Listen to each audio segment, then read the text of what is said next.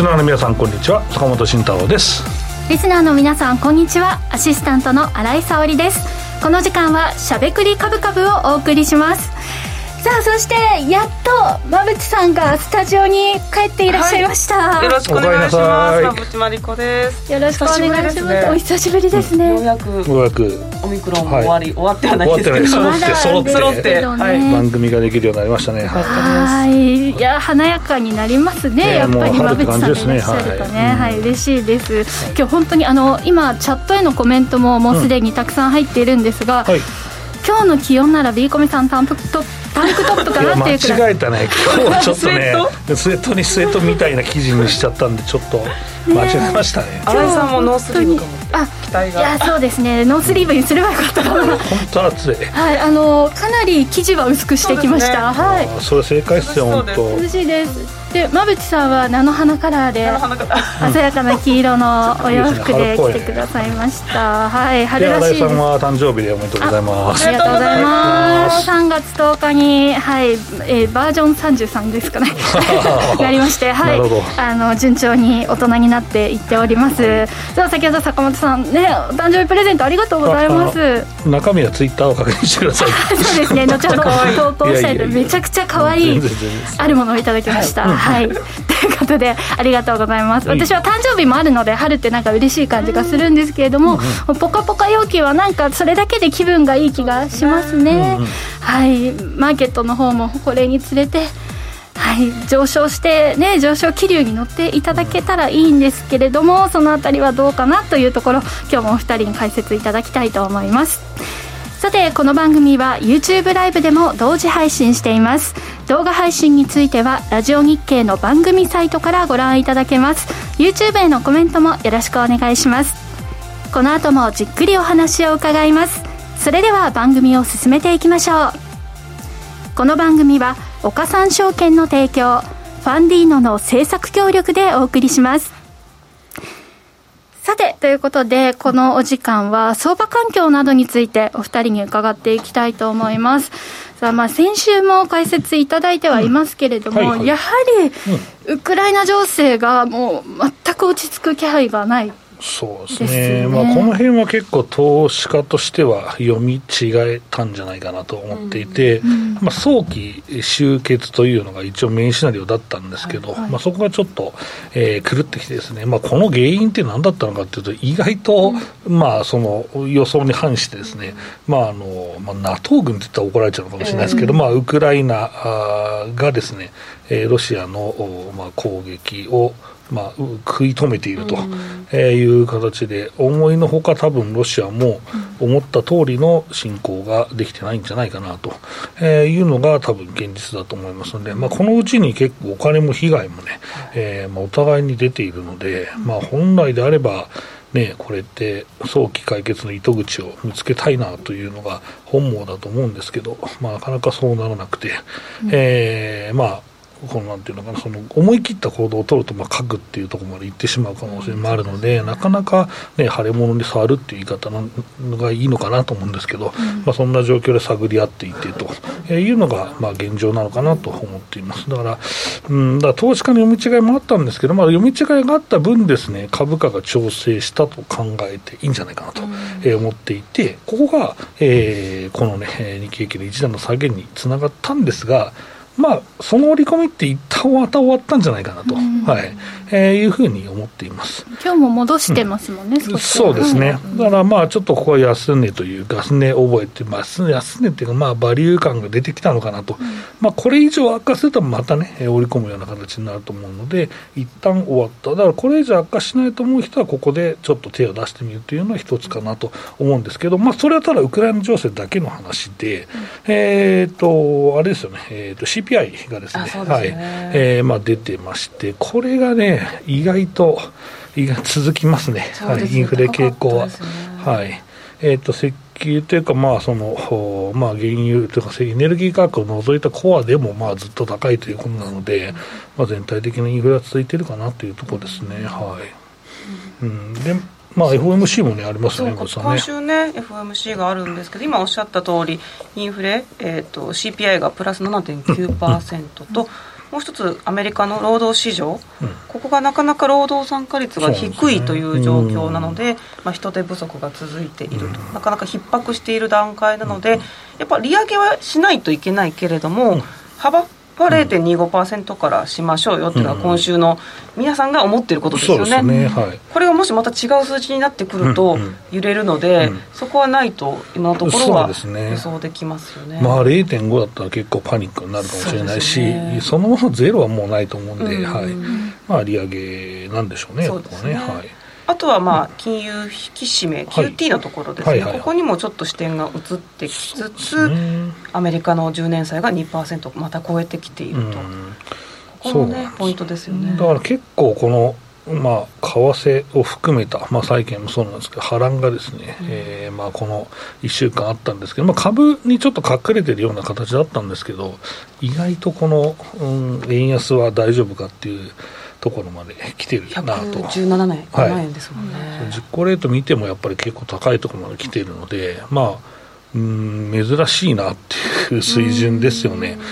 だからまあ、あの資材が結構高くなってしまっているので、まあ、円安の影響を受け入れないんじゃないかという人もいるんですけど、まあ、だから輸出が伸びきらないんですけど、まあ、そこは多分順次値上げしてくると思うので、あのそこはまあそんなに心配することないと僕は思ってるんですけどね。うん今日あたりの動きとか見ると、一応、円安メリットで、あの輸送用機器とかはプラス、ね。そうですね、まあ、ただ、かなりその水準としては低いので、うん、まあ、もう少し綺麗にリバウンドしてもいいのかなとは思ってるんですけどね、こんなもんかっていうのはちょっと現状ではありますね。はい、うん。まあ、今後、それがスルッと抜けてくるっていうことはあると思うんですけど、うん、なかなか難しいですね。そうですね、で今、えー、馬淵さんの資料の2ページ目ご覧いただきながらにしましょうか。そうですね、はい今そうです。日本日本のところ、今一度見ましょうかね、はい、一応、今坂本さんもおっしゃいましたけど、はい、3月に底値をつけると予想している関係者が多いですよね、うん、そうですね。まあ願望も入ってんじゃないか願望入ってますけど、願望入りそうですけど、まあ底値をつけるであろう、うん、そこから、まあ、次に立ち上がるセクターはどこなのかっていうところで、まず今日のところとかは内需の経済再開の銘柄が物色されてましたね、意外とね強かったですね、ね、これまあ個別銘柄でいうとヤーマンとかですかね。そうですねヤーマンとか、ね、はい、あとはモノタロウ小原ってはい馬内さんの資料も書いてある。まあその通りで、はい、うん、続きますね意外とね。続いてますしここら辺はやっぱ業績も良かった裏付けがあるので、やっぱり業績相場なんだなって確認することができましたよね。うん、ね。はい、まあもともとねヤーマンとかも利幅が高いビジネスなので、うん、まあ海外で売れるとその分やっぱり円安メリット出ますからね、うん、結構中国向けが売れたみたいですね今回。そうなんですよ。これね独身の日とかではい。あのいつも割引してダメなんですけど意外とそうでもなくて、まあ綺麗に調整してあったそれが円安効果なのか分かんないですけどね、はいうん。まあ、その辺がちょっと面白いから、ね、内需というか、まあそうですね、こういう、えー、テーマ、テーマでもないんですけどね、工業石株という意味か。そうですね、うん、まあ、この辺は非常に物色の対象が広がってくると面白いなと思うし、まあ、マザーズの下げ止まりにもつながるんじゃないかなと思ってますけどね、うん、あとは旅行関連とかもねちょっと動いてましたね今日はね、はい、GoTo の話なんか？が、うん、そうそうですね、まあ、岸田さんももごもご言ってましたけど、これ意味が分かんないですねあんだけもごもごいつ再開なんですかっていうのもあれだししかるべき時に再開をけ検討する的なような、まあ、形でもごもご言ってましたけど、うん、でももごもごでも株式市場では、そうですね。交換するっていうぐらい動いてましたね。そうですね。まあちょっとね、えっ、ー、と足元落ち着いてる部分もありましたからね。ちょっとこの資料で丸一のところで、うん、えー、内需の経済再開っていう行で。うん括弧書きで核戦争に発展した場合は異なるって書いてある、これは見つけましたね、これはどう変わってくるんですか？冒頭もね、坂本さんおっしゃってましたけど、今、一応、普通の戦闘ですけど、核を用いるとなると、単純に今の水準が安いから買いとか、まあ、あの経済あの、戦争がすぐに終わるっていうわけじゃなくて、核を使われるとなると、かなりインパクトが大きすぎるシナリオがまた変わってしまうので、そこはだからメインシナリオではないと思って。って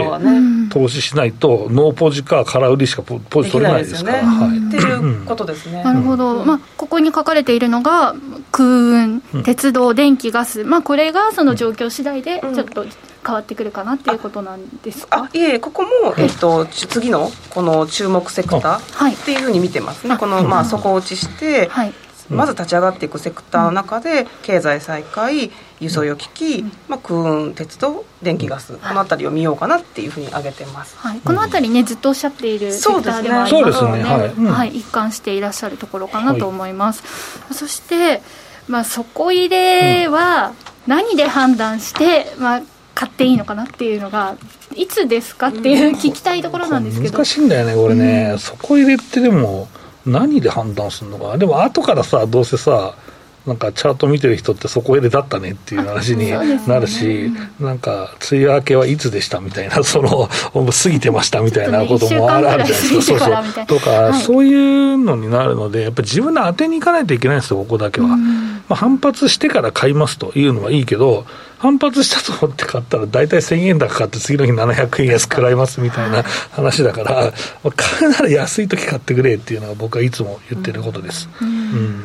まあ、需給を見ようかなと思って、うん、坂本さんに伺いたいんですけど、はいはい、次のスライドに一応、海外投資家の,、あの動きっていうのを持ってきたんですけど、なるほど。やっぱこれ、参考にした方がいいですかね、うん、そのこれは山口さんの現物ですかね、現物なので、先物の方がいいですか、ね、あいやいやいや、現物でいいと思いますよ、はい、両方見てもいいですけど、はい、外国人投資家が、まあ、先週であれば、まだ売り越しが継続していて、個人は買い越しているので、これ、今年に入ってほぼ売り越しですよね、確か。そうです、売り越しが続続いているので、ここはやっぱ反転してくると相場って立ち上がるのかなと思っていて、はいはいはい、これをちょっと皆さん、誰でも使えるデータじゃないですか、うんうん、そうそうそう、ここはね、いいですね、どうサイトにも落ちてますからね、うん、先物はね、計算しなきゃいけないからね、なかなか落ちてないんだよ、うん、そうそうそう、今度、馬渕さん、ベースの資料あげるよ、あ本当ですか、あげるあげる。嬉しいです、作ります、資料、はいはい、今、4ページ目の資料ですね。はい、そう。でこれがね、だから、えっと、結論としては、まあ、買い越しに転じて、まあ、これが大体2000億か3000億くらいかな、毎毎週買われるようになると、かなり続く傾向があるので、これはなんかあんまりこういう仕事してると法則ですとかいうのは、まあ、そう当てはまらないから言わないんだけど、まあ、数少ない法則に当てはまるよね、そね。4週とか2、3000億が続くと、10とかまで伸びることが多いですよっていう法則みたいな話なんですけど。過去見ると、うんうんその時に個人を売っているってことが結構多く逆になってますよね、ね、あれが悲しい事実なんですけど、うんうん、そうですそうです、はい。まあ、そういうふうになってますね。なんだろう。何週か様子を見てから買っても遅くないんですか？遅くないと思います、だから4週ぐらい見たらいいよこれ、それでも間に合うかなと思いますね、はい。うん、なんか出遅れ感が出ちゃうのかなって、飛びついてしまいそうになるんですけど、そこは様子見た方が。次の日ね、次の週、大幅に売り越されることがある、まあ、そんなでもそれはななんとなくさ、相場付きで分かるかなと思うんだけど、はい、でもやっぱり、うん ある程度ね、買ってないと、絶対リバウンド買えないから、そうですよね、だからこれだったら4週後にしか買えないわけだよ、それって実は超 V 字回復してさ、3000円ぐらい日経平均が上がってたらさ、ななんだこれ、待ってて意味ねえじゃないかちょっと待って、ハードル上がっちゃいますね。だからここだっていうところはどこなのかっていうと、やっぱバリエーションの話なのかなと思うので、うん、まあ、次のコーナーでね、はい。えー、225の話を含めてしたいなと思いますので、はい、えー、とこの辺で、えー、このコーナーをね、締めようかなと思ってます。はい、はい、では続いてはこちらのコーナーです。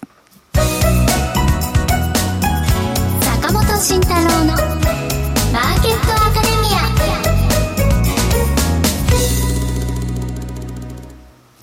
このコーナーでは投資をぐっと有利に株価指数 CFD の活用などを含めて投資のポイントについて坂本さんに教えていただきます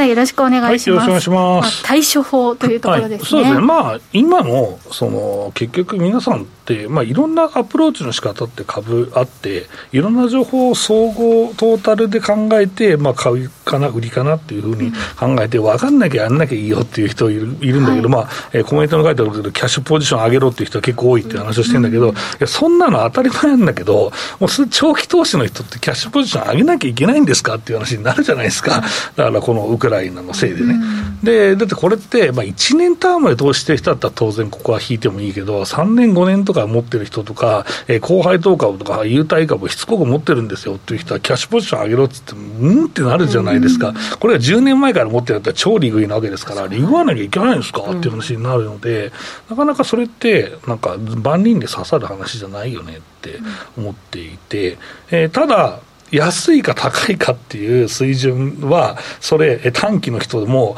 えー、中期の人も長期の人も同じじゃないですか、はい、だからこの今の水準って安いんですか、高いんですかっていうのを考えるというのが大事だと思うんですよ。うん、で、それって、その事象があって、これがまあ回復すれば、まあ、例えばウクライナ情勢がある程度うまくいけばね、えー、まあ実際、えー、買ってもいいよとか、えー、落ち着けば買っていいよとか、あとはインフレが落ち着けば買っていいよって言うんですけど、いや、落ち着かない中で、まあ、株価下がっていくわけだから、でその株価ってその実証に先行する部分もあるわけなので、やっぱりそこはある程度自分で決めて買わなきゃいけないんだよねと。で、まあ、そこまあ、僕はね、もうこの数字を買っていいと思ってるんですけど、はい、はい、思っているんだけど、えー、皆さんはそんなね、自分の考えが多分あると思うので、うん、なかなかそこはあの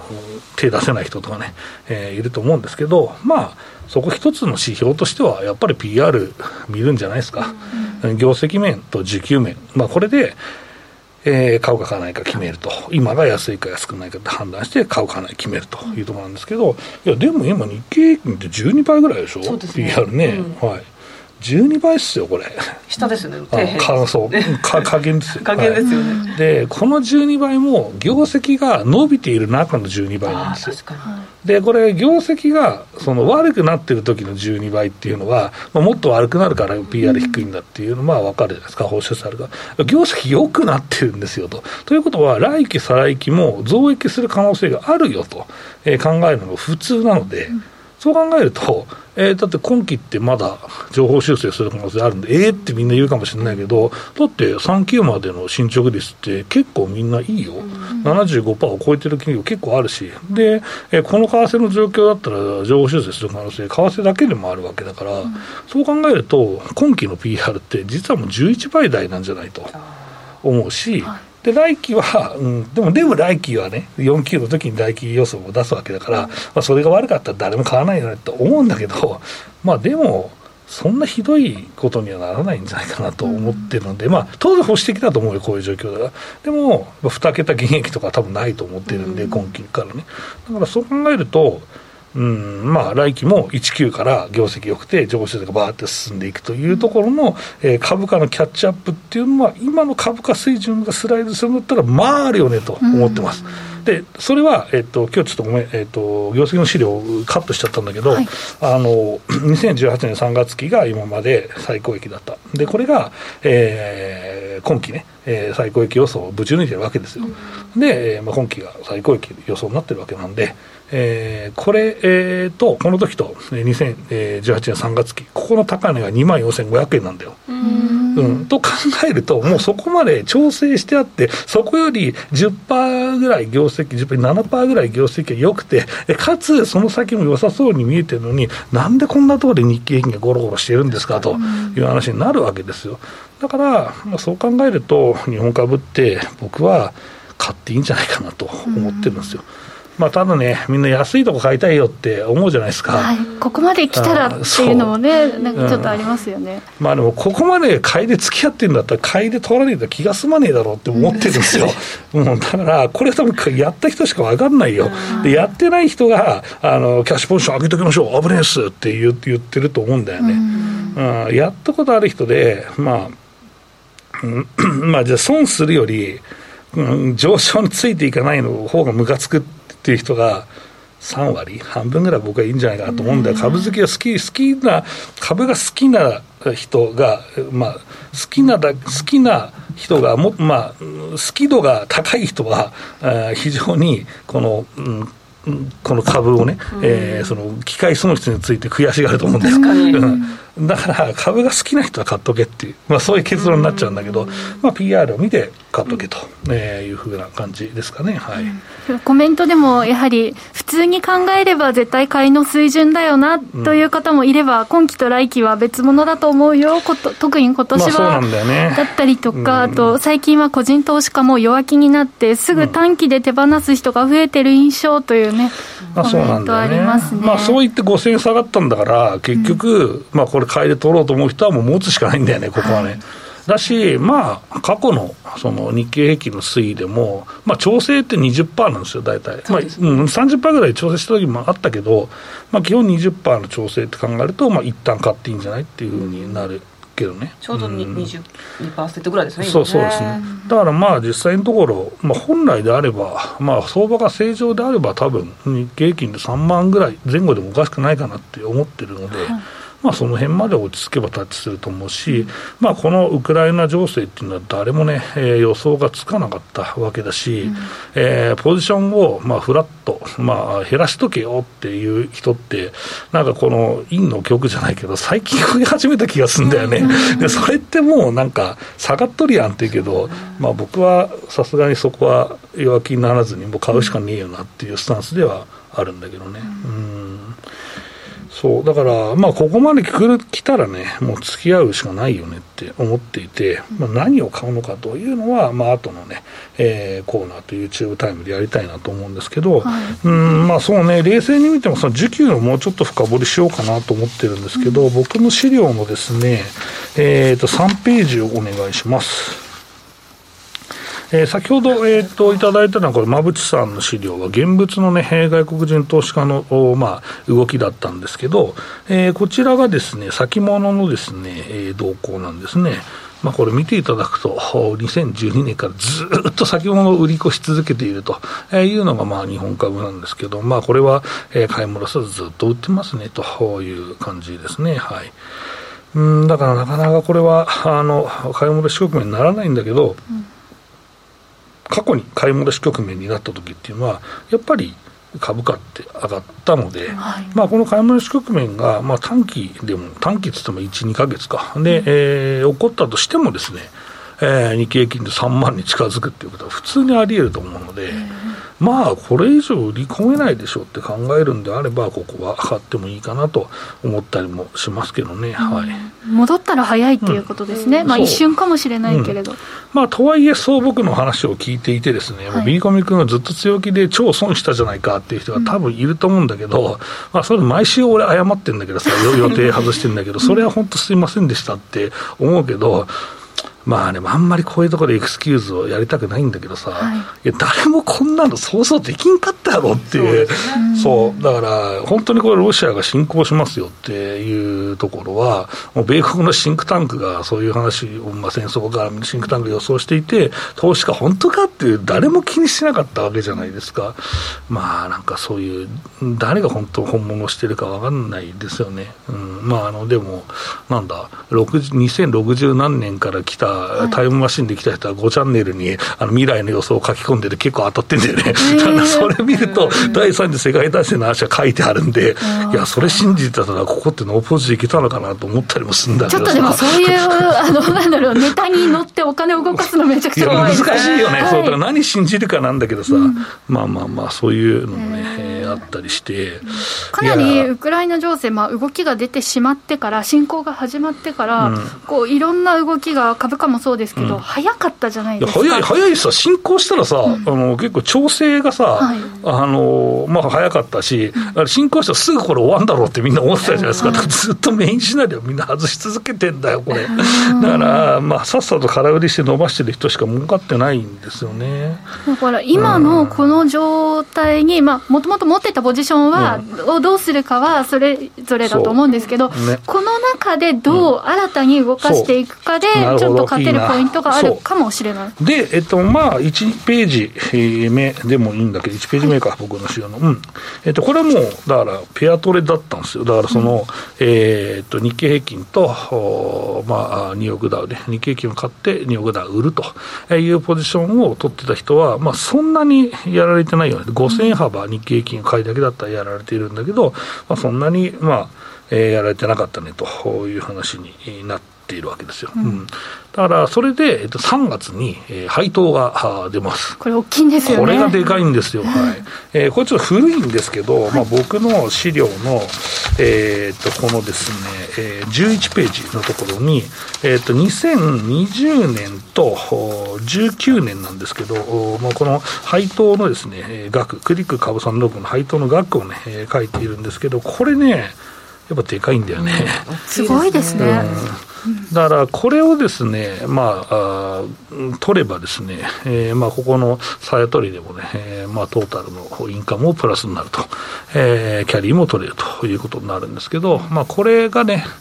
えー、実際、普通の株にもね、起こるわけなんで、まあ、権利落ちは当然あるんだけど、はい、まあでも、うん、このね、えー、結構な配当をですね、えー、まあ、取るためのね、動きというのは、えー、期末までね、あると思うので、はい、まあ、そこをですね、えー、一つの材料にして、まあ、ここからだったら、まあ、いけるかなと、配当、まあ、キャピタルとインカム両方取る作戦ができそうな相場かなと思ってます。まあ、それは日経平均がここがね、ボトムだというふうにまあ思っている人は、やっぱここはインカムキャピタル両取り作戦か、下がりすぎたやつの超リバウンド作戦かっていうふうになるかなと思います。だからまあ今からとか当然再取りしても僕はいいと思うんですけど。うん、あの岡さんオンライン証券に登録していると、うん、メールでお知らせが来るんですが、はい、あのもう月末迫ってきたということで、この配当をもらえるならどういう条件だともらえますよというお知らせも来てましたので、気になる方はね、このポジション取っておきたいという方は、あの岡さんオンラインのホームページなどをご確認いただければと思います。さあ、ということで、ここまで坂本慎太郎のマーケットアカデミアでした。今、投資家に人気の金融商品、クリック株365をご存知ですか？クリック株365は日経225やニューヨークダウといった世界の代表的な株価指数をほぼ24時間、日本の祝日でも取引できる注目の金融商品です。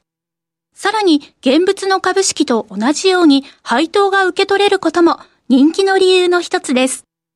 人気のナスダック100も新登場。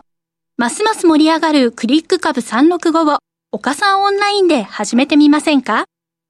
岡さんオンラインでは新たにクリック株365講座を開設されたお客様を対象に最大5万円のキャッシュバックを実施中です。詳細は番組ウェブサイトのバナーから。クリック株365なら岡さんオンライン。当社が取り扱う商品等には価格変動等により元本損失、元本超過損が生じる恐れがあります。投資にあたっては、契約締結前交付書面等を必ずお読みください。金融商品取引業者、関東財務局長、金賞第53号、岡三証券株式会社。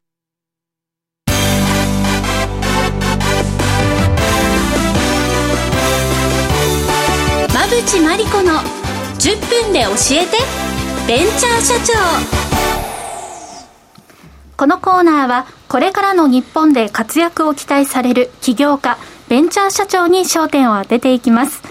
これからの成長企業のキーワードが分かれば、投資の視点としてもきっと役立つはずです。今日は株式投資型クラウドファンディング最大手のファンディーノで紹介しているベンチャー企業、株式会社グリグリー株えグリグリ代表取締役石川かな子さんの登場です。石川さんよろしくお願いします。よろしくお願いいたします。それではここからは馬渕さんよろしくお願いします、はい、石川さんは早稲田大学卒業後内閣官房内閣情報調査室で情報収集分析業務に従事されていました。でその後渡米されてシンクタンクにてリサーチ業務2019年には MBA を取得して同年7月には株式会社グリグリを設立されています。で今手掛けておられるスマートお守りお守りリンクはどんな商品なんでしょうか？教えてください。はい。スマートお守りお守りリンクは頼れる SOS 通知と防犯機能でもしもの時は本当に守ってくれる進化したお守りになります。もともとは性暴力被害から一人でも多くの人の笑顔を守りたいという思いから始まりました。え、実は私自身過去に性暴力被害に遭った経験があるんですけれども、まあ、性暴力に対しては多くの方が不安に思っていながらも、まあ、無防備な状態でしてそして大切な人が危険な目に遭っていてもそれを知る術も守る術も乏しいという現状があります。で様々な防犯グッズは世の中にたくさんあると思うんですけれどももう防犯だけに特化したグッズをいくら開発しても人々の生活の中に溶け込むようなプロダクトでなければ常日頃持ち歩いていただけないかなと考えました。そこで私たちが選んだのが日本人の日常に深く溶け込んでいるお守りです。で持っているとなんとなく安心するこう昔ながらのお守りに最新の防犯見守りテクノロジーを掛け合わせることでもしもの時は本当に守ってくれる進化したお守りというのを実現しました。今日は実際持ってきていただいたんですよね。はい。実際ちょっと持ってきてみました、はい、あのぜひ見ていただきたいなと思ったんで。YouTube の方はね見れるのではい。こんな本当に軽くてお守りの形で。本当だ、えー、あの本当に神社とかでいただくようなお守りはい、お守りのこうなんて言うんでしょうフォルムですね。そうですね、はい、で実はそのお守りとしているのはこちら蓋を開けますと、はい、あのナイフを入れられるんですね。おおお守り入ってます、はい、なので皆さん神社などでいただくあのお守りの中にナイフが入っていますので、そちらをこちらに入れ替えていただいてで毎日普段のあのお守りを持ち歩いていただく感じ感覚でカバンの中に入れておいていただくというような仕様になってます。へえこのくらいの大きさなら全然ありですよね、ここからあの大きな防犯ブザー的な役割を果たすんですか、ね、はい。あの防犯機能と見守り機能がありましてで防犯機能としてはいわゆる防犯ブザーのモードもありますしあとは結構女性の方ならわかるかなと思うんですけど証拠を残すための自動録音機能もあります、ありがたい。あのセクハラですとかねいろいろあるじゃないですか大きくなってくると。なのでそういったことの時に証拠を残すための自動録音機能っていうのも選ぶことができます、えー、録音ってしたくてもじゃあスマートフォンを出したらバレますよね。音ピコってしちゃいますし、はい、へえそんな機能まで同時に、はい、そうなんです。それで見守り見守り機能としてはですねあの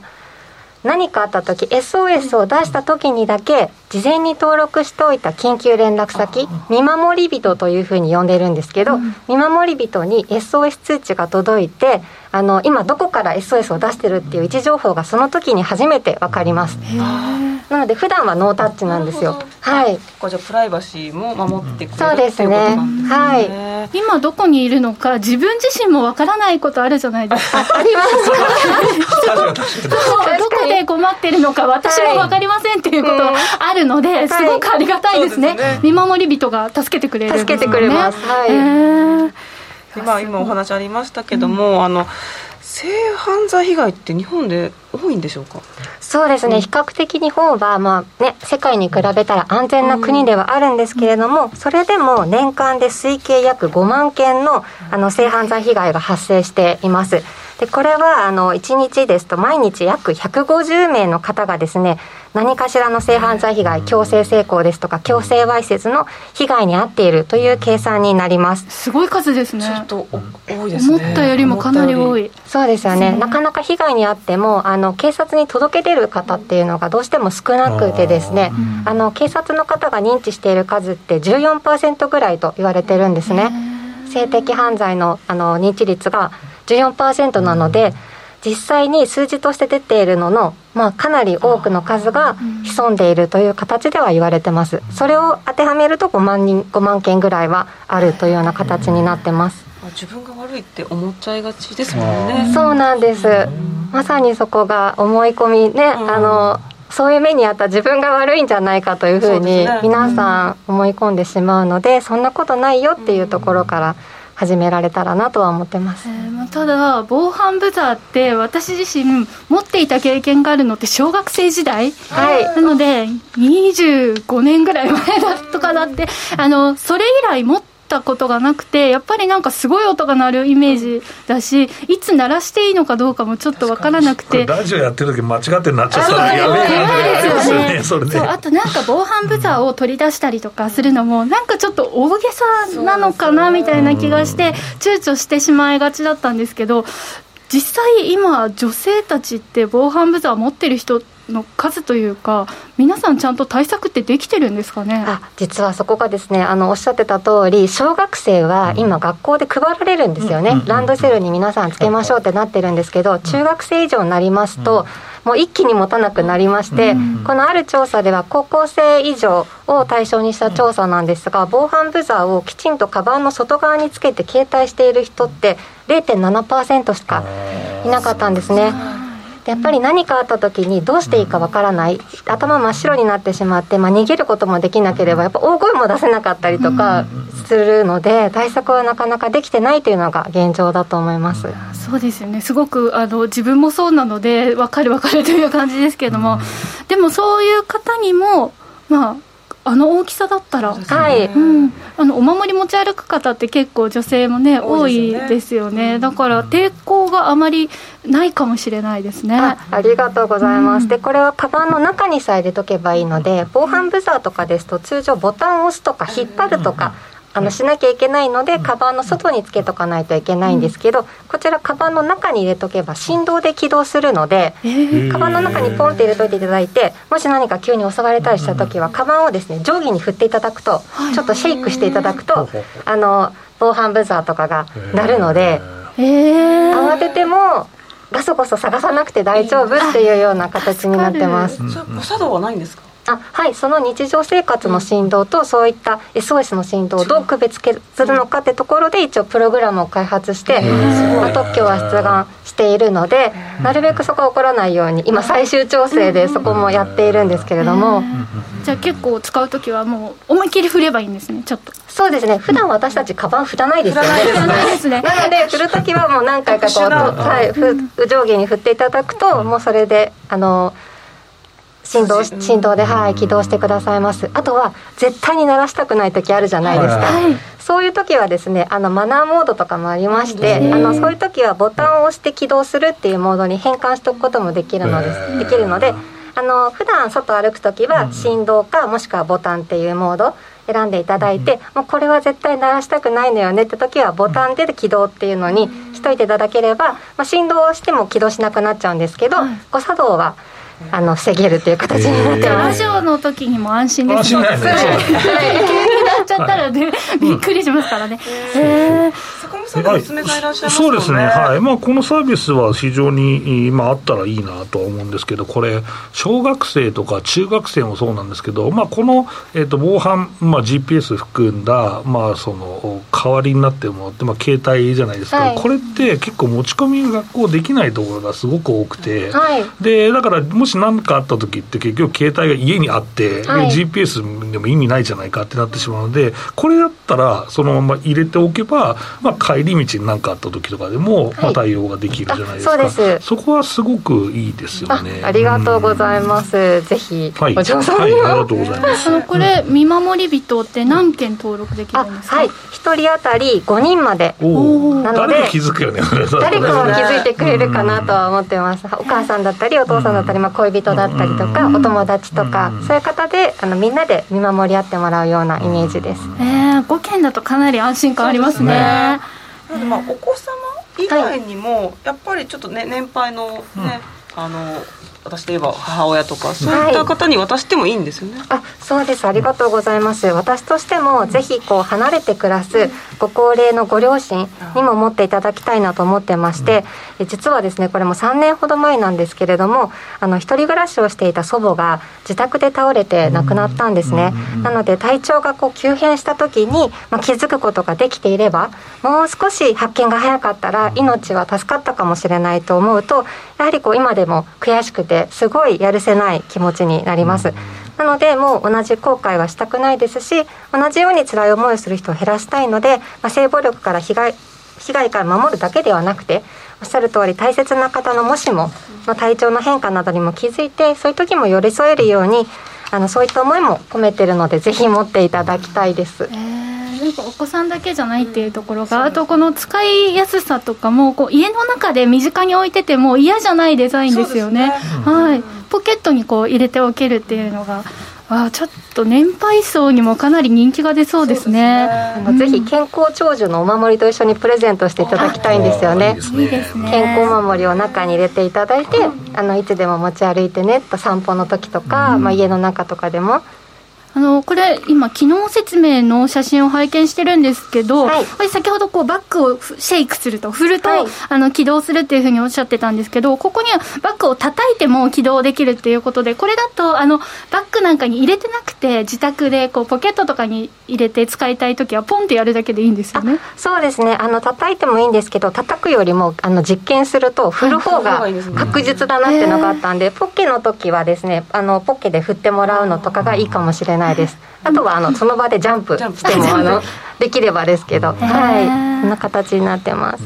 本当素晴らしい事業を運営されていますけれども、今ちょうどクラウドファンディングの幕開けでも募集をされてるんですね。そうですね。はい、今幕開けやってまして、はい、あと数日ですけれどもね。たくさんのね多くの応援が集まるといいですよね。そうですね。あのファンディーノさんでも本当に多くの投資家の方々に応援いただいて、なので今回一人でも多くの方がね悲しい目に遭わないように幕開けの方でも今週の日曜日まで。あのプロジェクト公開してますので、ぜひ覗いていただけたらなと思ってます、うん、まだまだ参加できますね、ね、応援するとこの商品も送っていただけるそうです、はい、もうはい。事前予約販売みたいな形になっているのでで幕開け割ということで、ちょっとあの割引価格で、あのご購入いただけるような形になってます。これ普通に使う方はいくらぐらいで月額利用できるものなんでしょうか？はい。あの月額は基本的にはかからなくて、最初に本体代プラス2年間の通信費込みで2万4800円になってます。なので2年間はそれ以上お金はかからなくて、3年目以降が月々580円ぐらいの通信費をイメージしてます、でもそんな感じのねあのお安い思っていたよりもかなりリーズナブルな印象ですね、とあの先ほど私自身もまあ小学生の時のことを思い出してなんですけど、まあ、普及していくことを考えると今後まあ学校とか企業とか、まあ、そういったところと連携するとかなり普及進みそうですよね。そうですね。本当におっしゃった通りで企業様ですとか学校様、まあ、塾ですとかねそういったところとにあのぜひ知っていただいてタッチポイントになっていただけたらなと思っていて今アプローチは進めています。実際にどういうこうことが進んでるんですか？実際にはですねあの例えばこう啓蒙イベントみたいなところでお話しさせていただけませんかとかあとは入学案内書類のパンフレットにさせていただけないかなとかできるだけ多くの親御さんの目に留まるところで何かしらあのご紹介できないかなっていうことはあのコミュニケーションしてるんですけど、はい、いやかなり響きますよね入学書類に入ってたら。う、ね、うん見た目が可愛いからね。そうですね。導入したいと思いますよね、うんでは今後の事業展開について伺ってもよろしいですか？はい。ありがとうございます。この春ですねまさに今イメージ通りですと来月4月に発売を開始してサービスをスタートさせる予定になってます。でその後はあのー、まあお話しいただいた高齢者向けにもですねもっと、まあ、例えばこれ今若い子にこうときめいてもらうような形にしているので、まあ、このままでもいいんですけれどもご高齢の方がもっと持ちやすいようなそういった形でも展開していきたいと思ってますしあとはお守りですので神社仏閣との連携もしていきたいなと思ってます。あとはやはりあの日本はまだね比較的安全ですけど、うん、海外でもっと危険な目に遭っているところとかたくさんあるので、うん、そういったところの海外展開もできたらなとは将来的には考えてます。馬淵さんこの商品かなり広がっていきそうな雰囲気がありますね、ね、なんか自分で持つとなんか大げさかなと思ってたんですけど、これこれだったら本当にね、うん、いいなってすごく思いました本当に小さくて可愛いしお守りも入れられるし、ね、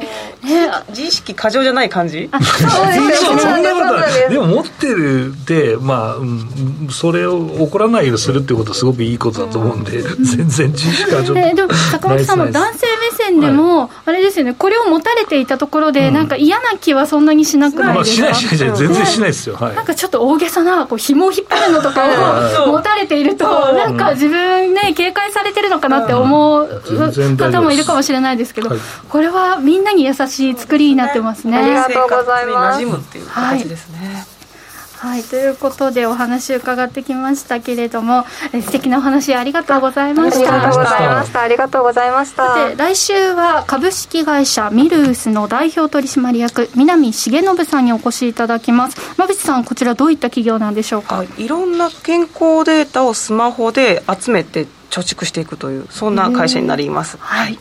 ということで、この時間は株式会社グリグリー代表取締役、石川かな子さんに登場いただきました。石川さん、馬淵さん、ありがとうございました。ありがとうございました。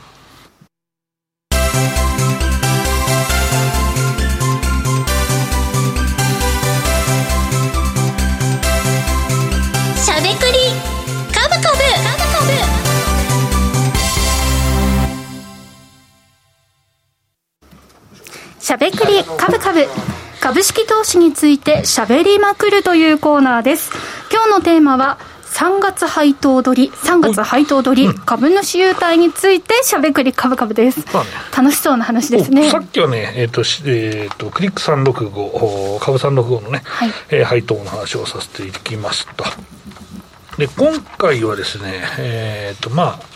そうね、えー、普通の個別株とか、はい、あとは優待株とか、えー、の話をしていきましょう。まあ、株主優待はね、ちょっとね、その、プライムのその上場維持基準がですね、えー、まあ、緩くなっていると、まあ、先んじて、えーまあ、株主数が緩くなっている部分があるので、ちょっと下火ではあるかなというのと、あとはまあ公平にね、えーまあ、配当なり、えーまあ、株主関係すべきだという、まあ、機関投資家の強い今意思、えー、などなどもね、えー、強い指摘などもね、えー、昔からありますので、えーまあ、株主優待というのはちょっとね、えーまあ、下火になりつつあるかなという状況にあるなというふうに思っているんですけど、まあ、それでもね、やっぱり日本株ならではのこの楽しみですし、まあ、出したくて出してる会社もたくさんあるわけですからね、はい、社長の話聞いてもね、これはまあ、優待は出したいから出すんだっていう方も多いですし、株主数がものすごい増えてきて、数万けどちょっと優待の,、えーまあその額を減らさせてくれっていう、でも出したいんだっていう方もいるので、まあ、そこはまあ別にね、全部が全部その優待は悪だろうというわけじゃなく、まあでも、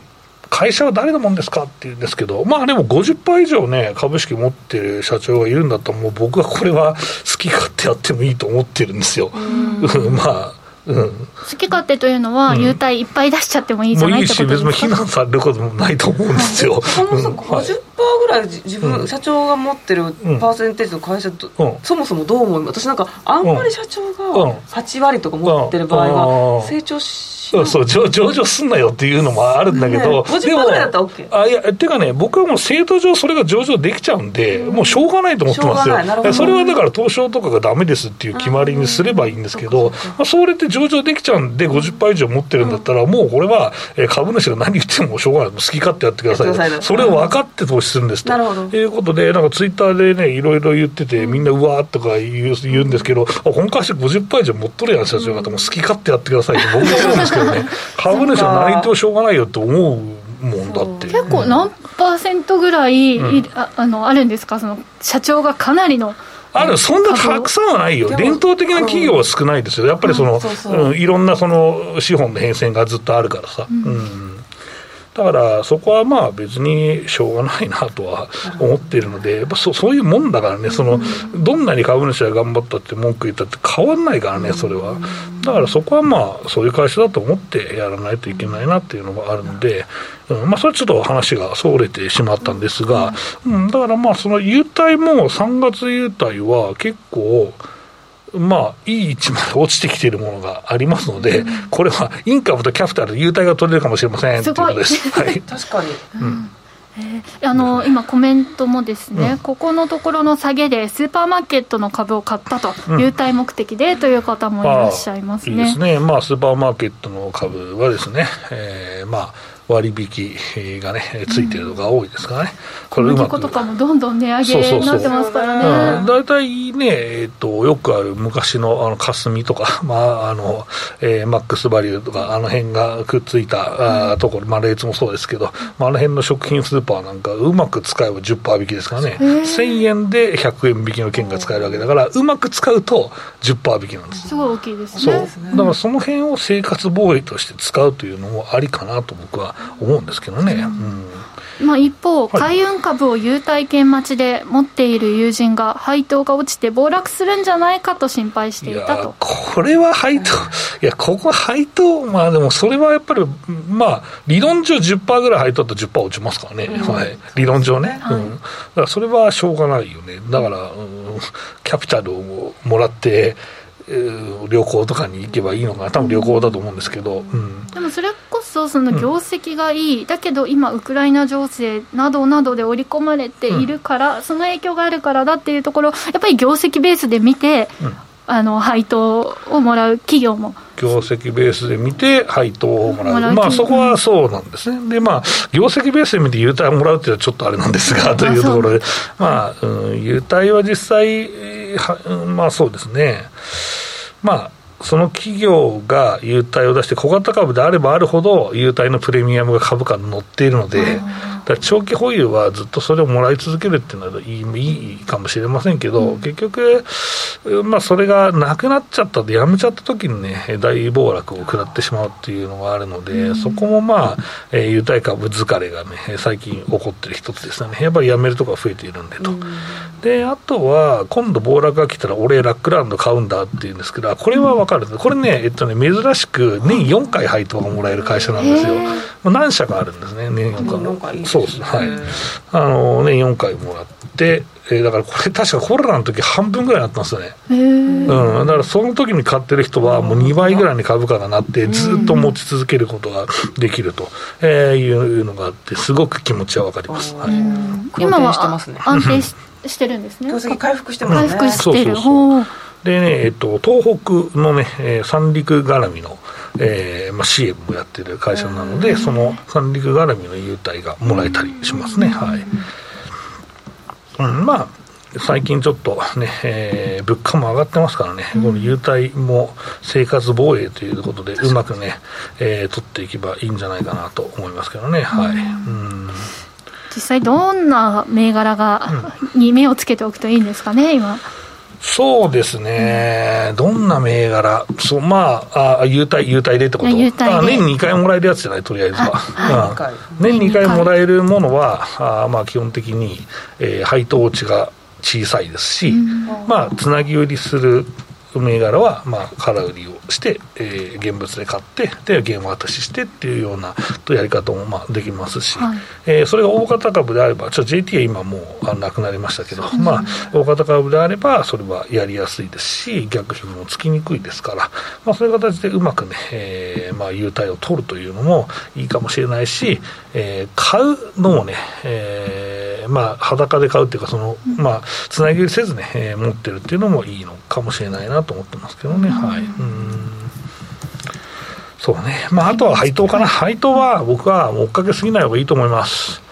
あのやっぱこの10%の配当を海運株で欲しいですという人がいた場合は、はい、うんやっぱりそれを取るためにその配当金利付き最終日に買うと、うん、結構やられるんじゃないか、ね、だし、配当皆さんもらえるのって、まあ、あの現物だったら2か月後以上かかりますからね、だからその分、だから投資資金が多分配当落ちで下がった場合、目減りしますから、まあ、その辺も考えて、ですね短期の人は配当をね、見ていただくといいかなと思います。それ緩やかに上がっている銘柄の方がいいですね、うん、配当の場合はね、ねはい、あんま急騰せずに。なるほど、だから、あのそうかそうか、だから、えっ、ー、と、あれか、えー、ちょっとずつ増配してる株とか、いや僕はもともと高配当だったら1円も上がんなくていいと思いますよ。同じ額出してくださいみたいな。も一緒で。そうそうそう。うん、配当が出ればずっともらえるわけそうそう、ずっともらえるわけだから、もうそれがいいっすよ。売上高横ばいないし微減、うん、えー、利益も横ばいないし微減、うん、配当はもうずっと同じ額。で、えー、4.5%ぐらいありますみたいなものもあるわけだから。めっちゃ理想的やわ、それ。そうですか。そこ800万ぐらい入れたいわ、なんで微妙に800万なんか 今の馬渕さんのあの余剰資金が800万なのかなっていろいろ 考えちゃいましたよ利回り、利回り生活できそうじゃない、ああ800万入れると 4,、まあ、4%だとしても、えーさえー、と32万もらえますっていう、なるほどなるほど。それずっと毎年？ずっと60歳まで？そう800万って何か具体的なあのそうなんかなんか雑誌の連載でなんかそなんかその800万円想定で書いたことがあったから、ちょっと出てきた僕はあのエンジェル税制のことかなと思って あれね A は800万までなんであのね去年も満額使けて今年も僕満額使おうと思ってて あれ全額控除なんだよ。ベンチャー投資した時に使える税制を、設立5年までの会社で、まあ、要件満たしているところは、その800万が、まあ、全額非課税。へえなんか800っていうのがね節目になる。面白い数字だけど。数字になるんですね。結構ねなかなか現実離れしてるけどね。800万稼ぐのってなかなか難しいし給料だけで800万稼ごうとしたら相当年月がかかりますからね、はい、あとあの、まあ、で2か月後にまでちょっとそこまでの資金が減りますよっていう話ありましたけど、うん、今この情勢あるじゃないですか、うん、なので例年よりもちょっとその2か月間で大きく変動する可能性があるから、うん、ちょっと今年は気をつけた方がいいとかもありますか？でも実際もう配当取りをしてしまって株が上がって、仮に上がっちゃえばそこで売ればいいわけだから、うん、あのこのまま日経平均が戻ってくるんだったら、配当を、えー、実際もらってね、うん、えー、それで、えー、実際キャピタルも取れる可能性もあるよ。だから今、今ね、今だから買います。たら2万2200円ぐらいで、えー、日経平均、えー、なんで買います。それが2万7000円に戻ったら、そりゃ、そりゃ配当落ち分も、まあ、買うのは分からんけど、普通の株埋まるだろうと思ってるので、まあ、両取りも考えてもいいんじゃないかなと思ったりもしますけどね、はい、うん、もしかしたら全部もらえる可能性があるかもしれないですね。今回の先ほどのね、日経平均の、やり方であればね、配当も得て。あとは、その株主数が増えすぎた問題でも結構ありますね、まあ、JT はやっぱそこだったのかなと思うし、オリックスもかなり増えてますからね、うん、だオリックス、なかなかあのあれなんですよ、年に1回、えー、このカタログギフトをね、送ってくるんですけど、なかなかのコストだと思うよ。カタログギフトかかりますよね。かかりますよ、送料もかかるし、だからイオンとかは、7、80万人確か株主いたと思うんだけど、意外と株やってる人多いよねと思いますね、そう考えるとね。そう。なんか生活に密着しているようなところは、主婦の方とかも投資しやすいんですかね。うん、だから3から7%だけど、まあ、10%弱ぐらいまでこう段階的にこう割キャッシュバック率が増えてくるんですけど、まあ、そういうのに投資をしている人がいたりとかするし、意外とね、うん、まあそうね。あの配当は、うん、配当狙いも優待狙いもね、えー、投資家いるなというところだし、うん、その株主数の増えすぎ問題は結構頭が痛い会社もあるかなと思いますね。はい。さあそして馬淵さん資料で何か今週のうちに触れておいた方がいいところとかありますでしょうか、うん大体青津さんが頂いてるからマザーズの反転機ぐらい？あ。これをやって5番5番じゃないや、最後 YouTube タイムいきましょう、まあ、なかなか売り越しが止まらんちゅうことですよね。これ5ページですね。はい。ページも同じようにあの前半でお話しした投資部門別の株式売買状況のマザーズだけをちょっとデータ抽出してきて、やっぱり売り越しが続いていて、えっと2月の第4週か、ちょっと反転したというか下げ止まったように見えた時はね、買いなんか売りがちょっと減ってたんですけど、うんまたね大きく今売られているので、うん、ここを見ながらですかね反転時期を下がるのは、と思って見てますね、はい、ありがとうございます、はい、ありがとうございました。以上しゃべくりカブカブでした。さてということであっという間に60分が経ちましてお別れの時間が近づいてまいりました、えリスナーの皆さんからの質問も引き続きお待ちしておりますさあラジオ日経しゃべくりカブカブお送りしてまいりましたが今週から馬淵さんがスタジオに復活。いや助かりますわいやありがたいです。本当に。ちょっとねやっぱりオンラインだとね、うん、間が難しかったですよね。難しかったですはいやっぱり楽しくやっていきましょうとはい、リアルで顔を合わせるという良さをありがたみを感じました、はい、さあさて、えー、引き続き皆さんこの後もチャットへのコメントよろしくお願いします。この後の YouTube ライブで触れていきたいと思います。株式 FX をはじめ不動産クラウドファンディングなど投資商品は全て元本が保証されるものではなくリスクを伴うものです。投資の最終決定はご自身の判断で行ってください。この番組は岡三証券の提供ファンディーノの制作協力でお送りしました。それではリスナーの皆さんまた、えー、来週お休みなので再来週ですね。この後は YouTube ライブでの延長配信です。引き続きお楽しみください。